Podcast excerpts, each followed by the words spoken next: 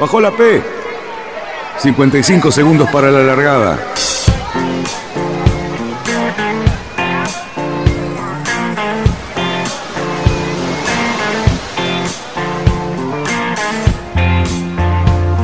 Así comienza Radionautas.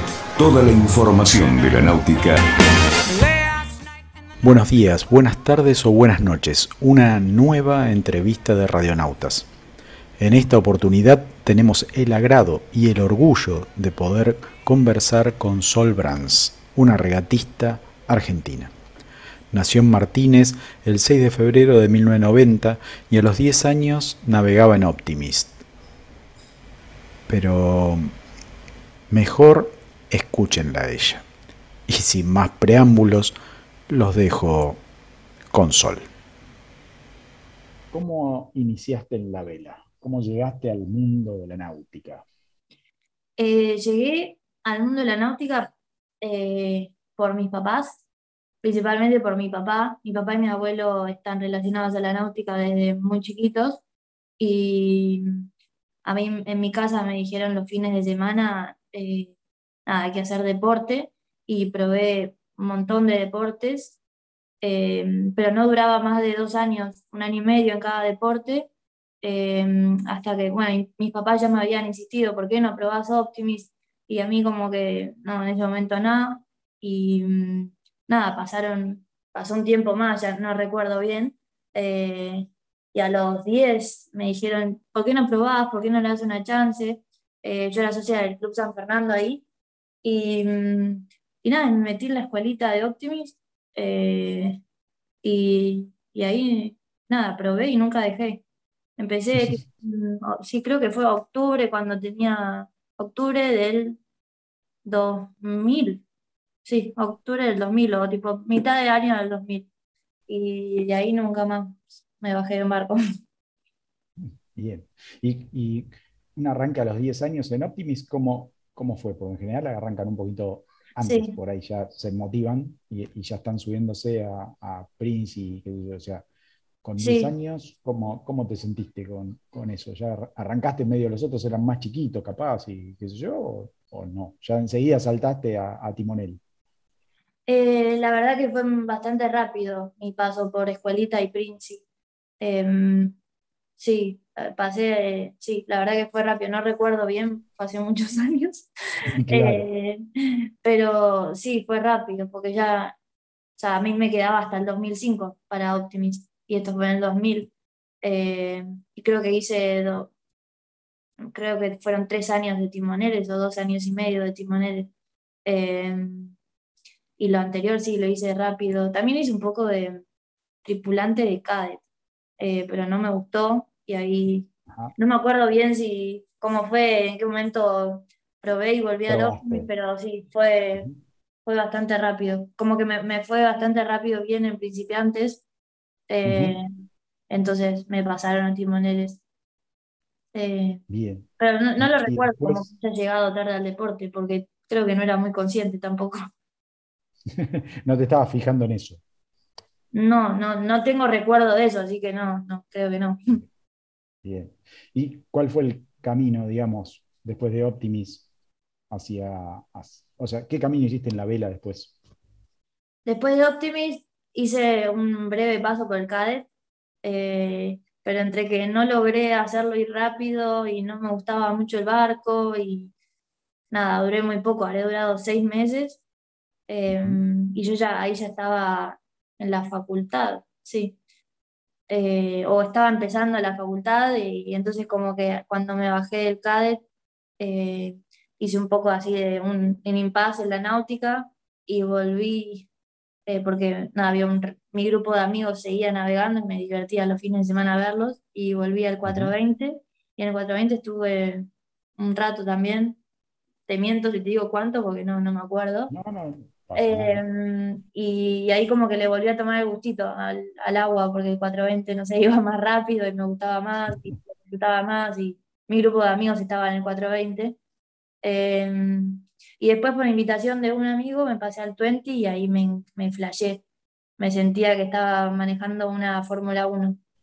Claro, esa adrenalina de... Sí. Y ahí en el 20 me quedé hasta el FX. Obviamente que esa fue la etapa eh, la facultad, así que yo estudié arquitectura, entonces cuando me tocaban entregas eh, tenía que apartarme del agua un poco.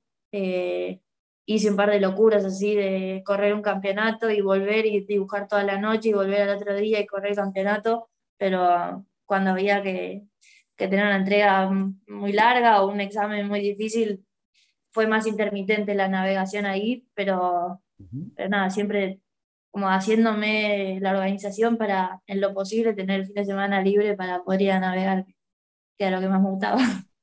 Claro. Bien. Bueno, no, arquitectura también te gustaba un montón, porque si no, no hubieras hecho la carrera.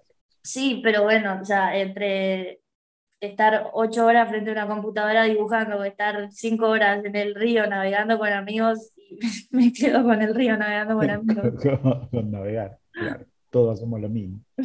Este, eh, y, esa etapa, ¿en, qué momento, digamos, eh, ya comenzaste con, suponete, algo un poquito más profesional? Hasta acá me estás contando todo como un lado de entretenimiento o que la pasabas bárbaro y por eso te quedaste con la vela y por eso, porque había un grupo de amigos y qué yo, pero digamos, en algún momento tuviste que empezar, no sé, a entrenar físicamente, a empezar a ponerle como un cierto ritmo a, esa, a esa, parte deportiva para, que, para ir progresando, para mejorar, para, ¿no? O sea, sí, em, yo siempre fui muy competitiva desde chica y medio como obsesiva con el barco.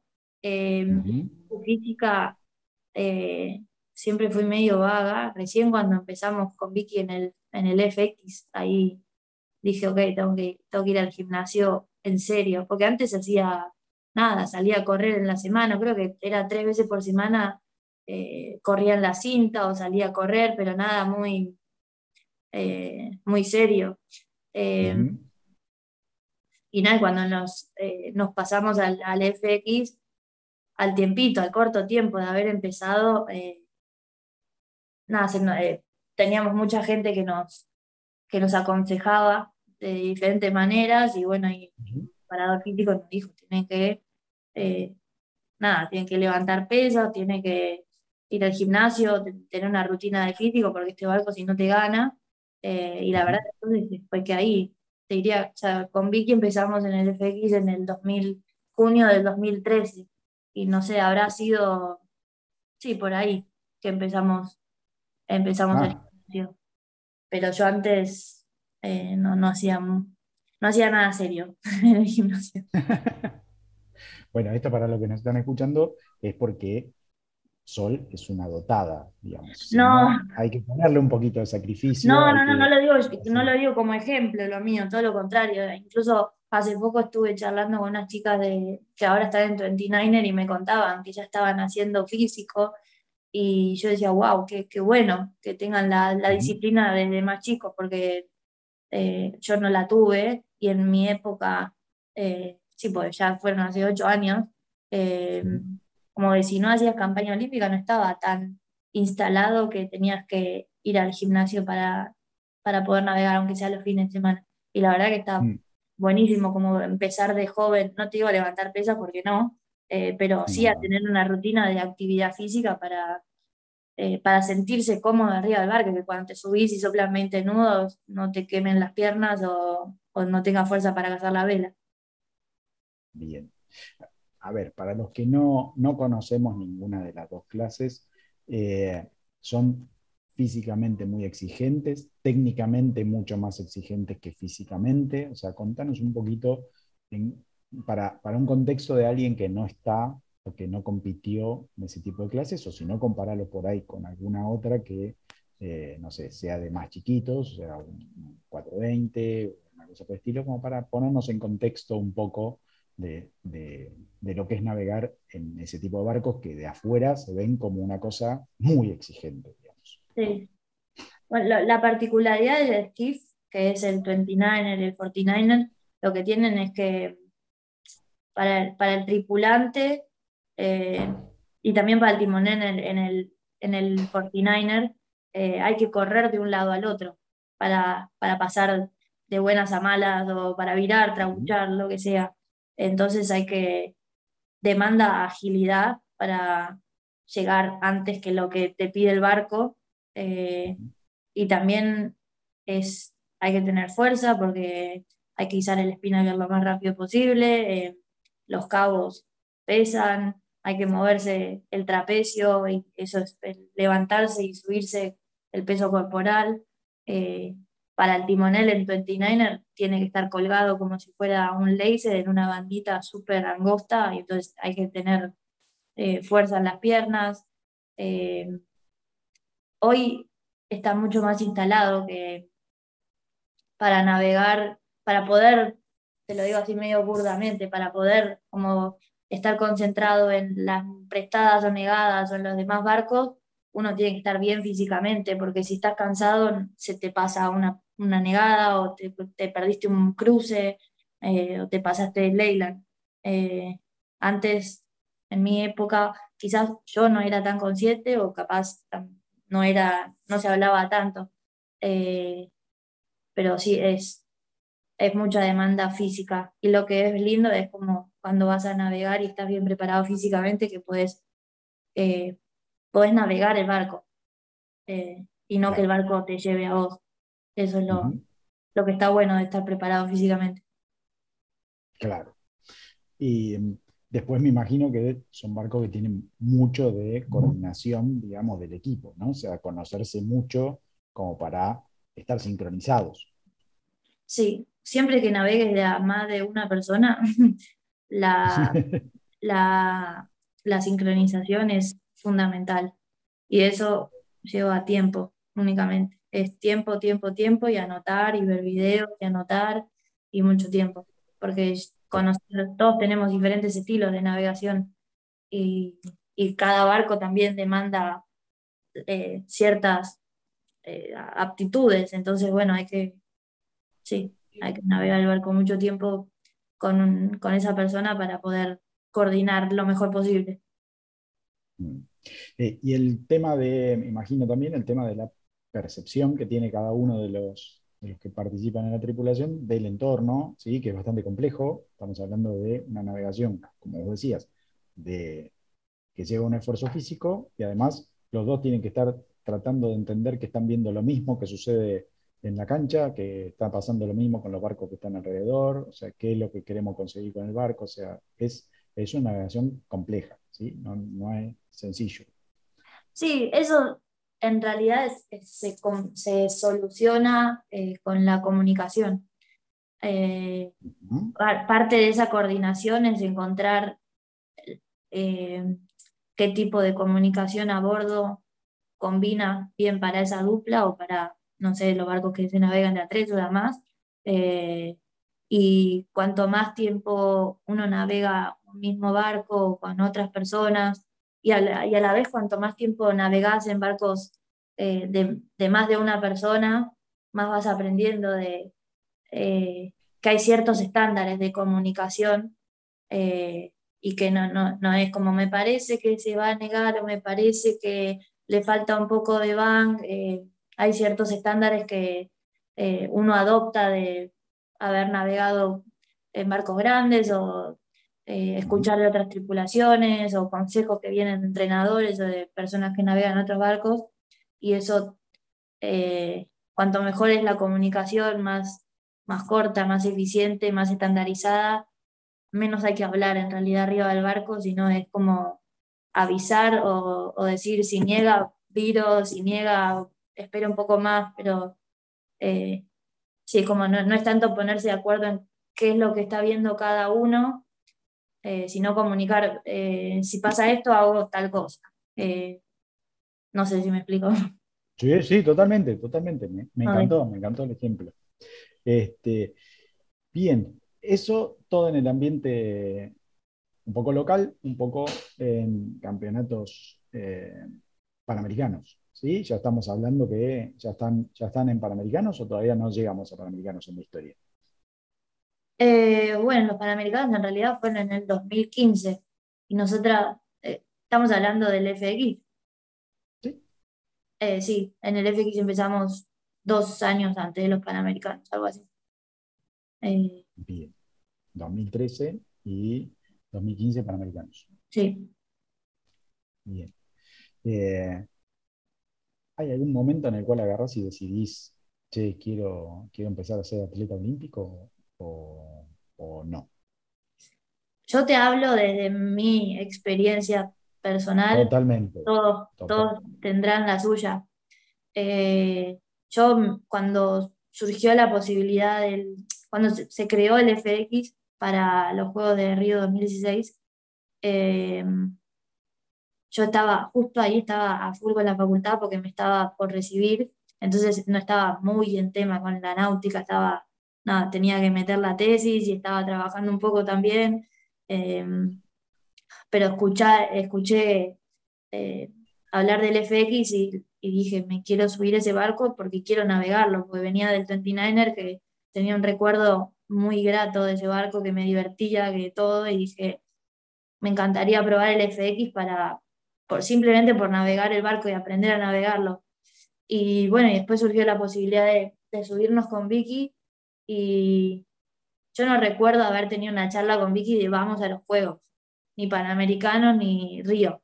Y ese tampoco era mi objetivo cuando, cuando me subí al barco. Y después esto lo hablamos con Vicky también, que eh, nuestro, nuestro caso fue como muy de estar en el momento justo, en el lugar indicado, tener, bueno, que nos, que nos fuera bien, bien para, para lo que era en, en ese entonces nuestros estándares, ¿no? Em, nos fuera bien en, en los campeonatos que nos tenía que ir bien, y una cosa fue llevando a la otra y de repente terminamos ganando los Panamericanos. Eh, y cuando, una vez que empezamos a ver que nos, que nos iba bien, como que ahí se fue dando solo el objetivo y de repente se convirtió en Río el objetivo. Eh, creo, no, no quiero hablar por Vicky, pero bueno, ese, yo no me, no me subí diciendo yo quiero ir a los juegos, quería navegar el barco y después, nada, los resultados nos fueron incentivando. Claro. O sea, vos lo ves como un proceso absolutamente natural. O sea, se dio porque querían seguir haciendo lo que estaban haciendo y bueno, es- ese terminó siendo el camino, ¿no? No fue eh, por ahí, che, vamos a hacer esto y vamos a hacer, no sé, medalla olímpica en cos-". No, sea, siguieron por ahí un proceso más natural. Lo que vos viviste, Sí. por lo menos, es como que era un proceso más natural. Natural y un poco también inconsciente, porque Vicky y yo en ese momento y hasta, hasta Tokio, era como que no mirábamos para el costado ni a futuro, era como vivíamos muy en el presente y, eh, y tom- hemos tomado decisiones muy, muy locas, inconscientes y, eh, y esa como inconsciencia nos fue llevando para adelante porque no veíamos obstáculos cuando había. Eh, eh, sí, yo te diría que sí, pero también esa inconsciencia y, y esa, esa falta de claridad también en el camino porque al, al principio no teníamos eh, nada muy claro. Ujú. pues la, la pagamos caro, ¿no? No digo que, se- que sea el camino, porque lo pagamos bien caro en algún momento. Eh, ¿por qué? ¿Nos querés contar? Y bueno, ir a, fuimos a Río pensando, teniendo un objetivo en mente y, y nos fue, nos quedamos muy lejos de ese objetivo. eh, y después de un tiempo recién pudimos mirar para atrás y ver en todo lo que nos habíamos equivocado y, y que estábamos mal pensando eh, en un objetivo en Río que, que no estábamos para eso. Y también errores que cometimos en el camino que, que bueno, que, lo, que los pagamos caro y que nada, Río fue un palazo. Bien. Eh, y, y eso, o sea, charlándolo en el equipo y qué sé yo, que, que se, o sea, ¿qué, qué podés sacar de aprendizaje de, ese camino fallido? Digamos que por ahí ahora le puede llegar a servir a, otros que quieren, eh, o sea, creo que, que son conscientes que, sos vos consciente de que muchos nautas chicos los te ven y dicen, yo quiero ser como Sol Brands, ¿sí? O sea, eso está más que claro. O sea, me, yo escucho el comentario cuando digo voy a hacerle una entrevista a Sol Brands y me dicen los chicos del club, por ahí no tan chicos, o sea, los que te conocen, dicen, ah, buenísimo, qué sé yo, eh, preguntales, porque eh, yo quiero ver, a ver si voy con este barco, voy con este otro, y qué me conviene hacer, me cambio de club, le digo, no, no, no, quédate en el club nuestro, ¿no? Siempre eso, pero, pero digamos, claro. Este, eh, entonces, por ahí, ese chico cuando, cuando te escuche, diga, uy, pero ¿cómo? Se, ¿Cómo Solbrán se equivocó? O sea, ¿sí? Porque por ahí está esa lectura. y me imagino que cuando ustedes terminaron el recorrido y dijeron, sí, esto no era lo que esperábamos, hicieron una review y dijeron, a ver, en esto nos equivocamos. ¿Qué, es lo que vieron o qué, entendieron que por ahí, por ahí, a ver, por ahí a agarrar y me decís, no, mirá, la verdad que nos hubiera gustado mucho más tener, en vez de un, no sé, este entrenador, tener este otro, o no tuvimos la visión de todo el camino que había que recorrer, o en realidad era el momento de, de terminar la facultad, o sea, las respuestas pueden ser miles o puede ser que todavía no las hayan encontrado, no importa. No, sí, sí. Eh, alguna semillita para, para, mostrar que no... Eh, hay, un, esfuerzo y un sacrificio que hicieron ustedes, vos para llegar a donde llegaste, ustedes como equipo para llegar a donde llegaron, ¿sí? Y, a veces eso tiene, como dijiste vos recién, un montón de piedras, cosas que no salen como tienen que salir. Este, eh, no es lo mismo competir en, el río acá que ir a, como es, afuera a medirse con otra gente que navegan en otras cosas, que tienen por ahí otras posibilidades, mejores o peores, no importa, ¿sí? Pero, digamos, eso eh, les da a ustedes una, una experiencia que no, todos la tienen, no, todos la pueden ver siquiera. Sí, sí. No, o sea, cosas que nos equivocamos para Río, te puedo hacer una lista, pero sería aburrido. Te lo puedo repetir. Eh, bueno, dame, dame el top dos, dos solas, dos que te parezcan a vos. Diría que fue una campaña muy corta, que nosotras pensamos que, que, era una campaña normal de cuatro años, pero los primeros dos años, o dos años y medio, eh, viéndolo desde ahora, ¿no? Viéndolo también en el 2016 para atrás, eh, eso no era hacer campaña, eh, por muchas decisiones erradas. entonces tuvimos también una, campaña bien hecha, muy corta. Y después en Río no teníamos el peso que teníamos que tener.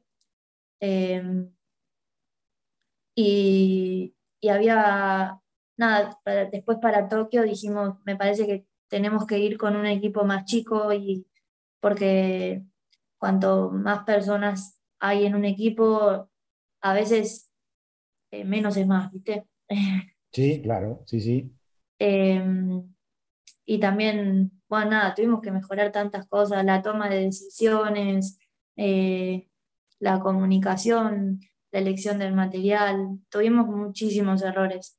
Eh, unos más caros, otros menos caros, pero eh, sí, pensábamos que estábamos para, para un diploma tranquilas y que podíamos llegar a pelear una medalla y estábamos lejísimos de eso y nos dimos cuenta después viendo, eh, viendo, viendo para atrás que, que no, que habíamos fallado en un montón de cosas. ¿Qué aprendiste y qué, te pareció, digamos, estos Juegos Olímpicos tan atípicos? Eh, yo los viví eh, muy presentes, estuve, muy presente y los disfruté muchísimo. Con Vicky teníamos la cuenta pendiente de, disfrutar estos juegos porque eh, Río no había sido una experiencia agradable para nosotras, fue un, golpe muy duro. Em, y en ningún momento pudimos disfrutarlo y dijimos, estos juegos los tenemos que disfrutar. Eh, y lo pudimos hacer y eh, eh, lo recuerdo con, alegría absoluta. Y mm, a mí la parte de la pandemia no, me, no me afectó, o sea, sí nos afectó como equipo porque cuando en el avión de Barcelona, no, en el avión de Doha a Tokio, yendo a los Juegos, eh, nos declararon contacto estrecho de un japonés ciudadano eh, que tenía COVID en el avión. Entonces, eh, bueno, y esto nos lo avisaron cuatro días después de haber aterrizado en Japón. Por suerte ya habíamos armado todo el barco y ya habíamos hecho todo el trabajo que teníamos que hacer previo a navegar.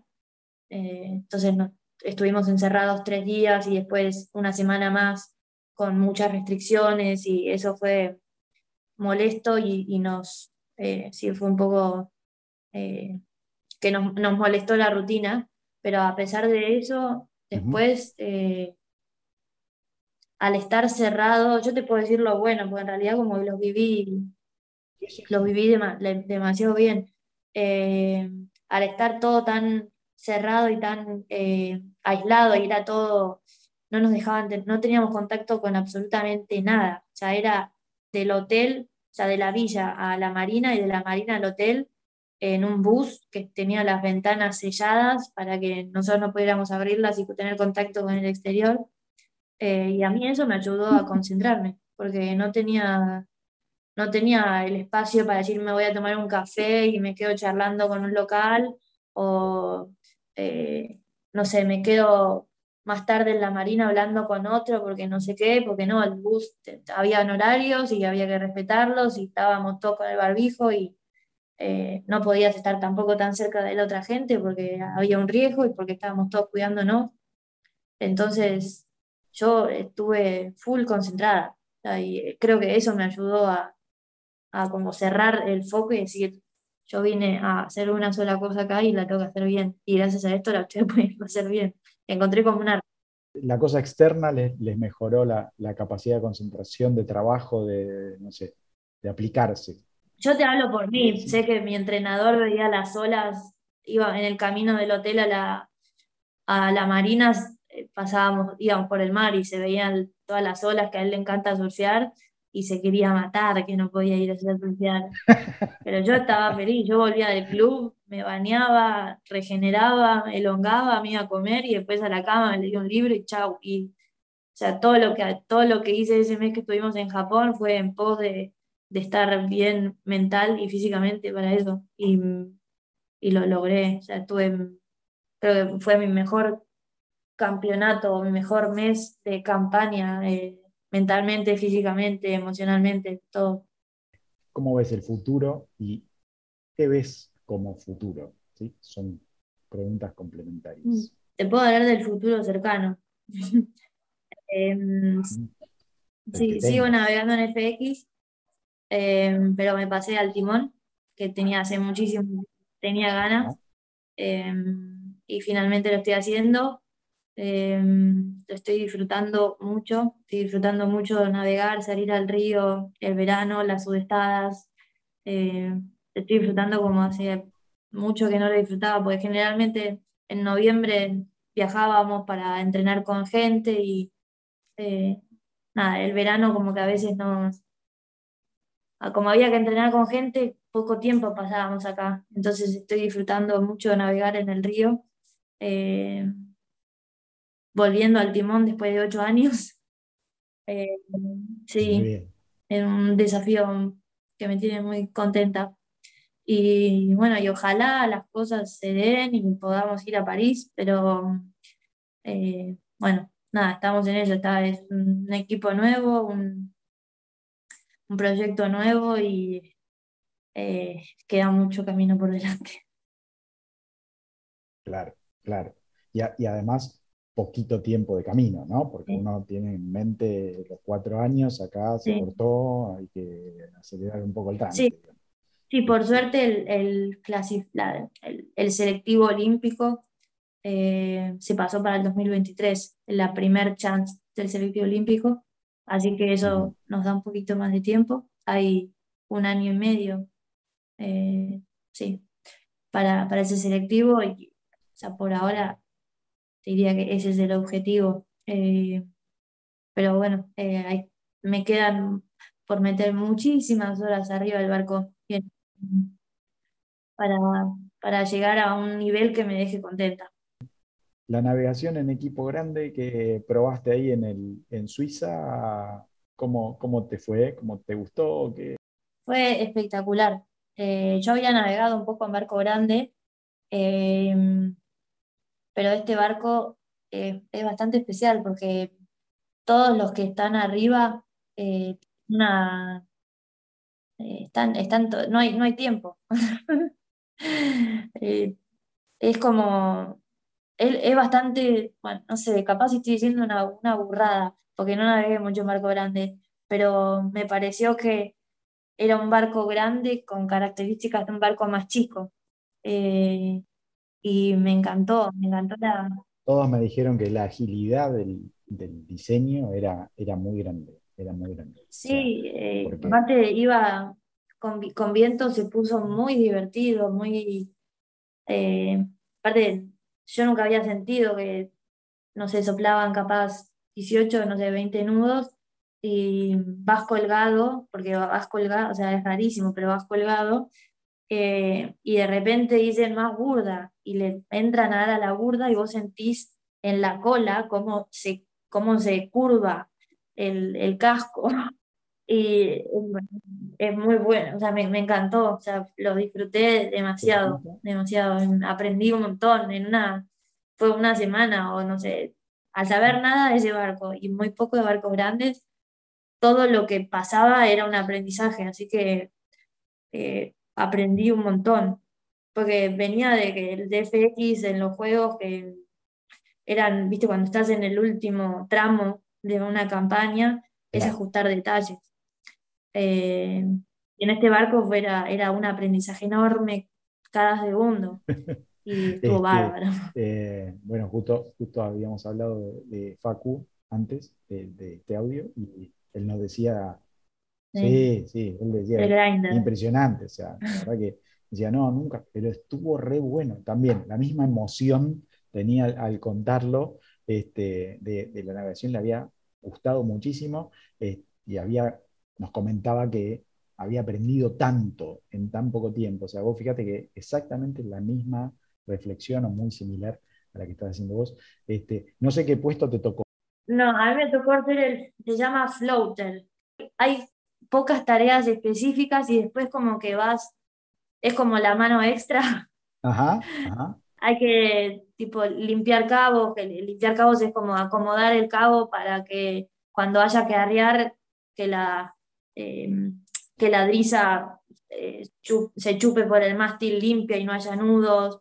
Eh, no sé, dar el tiempo en la prelargada y en la largada, Em, colocar el short sheet, que es una cosa que aprendí esa semana, eh, para la derivada, para que es como un cabito que le, enganchas al genoa o al foque eh, previo a la derivada para que cuando baja, cuando afilan y, y arrían el foque o el genoa, no pasa al agua, eh, queda más como adentro del barco.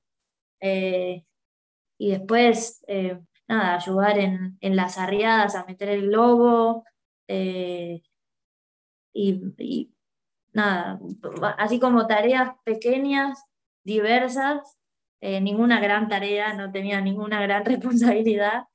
Yo me imagino una vela de esa se va al agua y tu responsabilidad pasa a ser este, muy, muy grande. Eh, cualquier macana a bordo en un barco de esa dimensión se complica más pero bueno, yo no es que tampoco, no sé, yo no hacía la burda, o simplemente, no sé, después de una virada me tocaba acomodar el cabo de la burda de Sotavento para la nueva virada.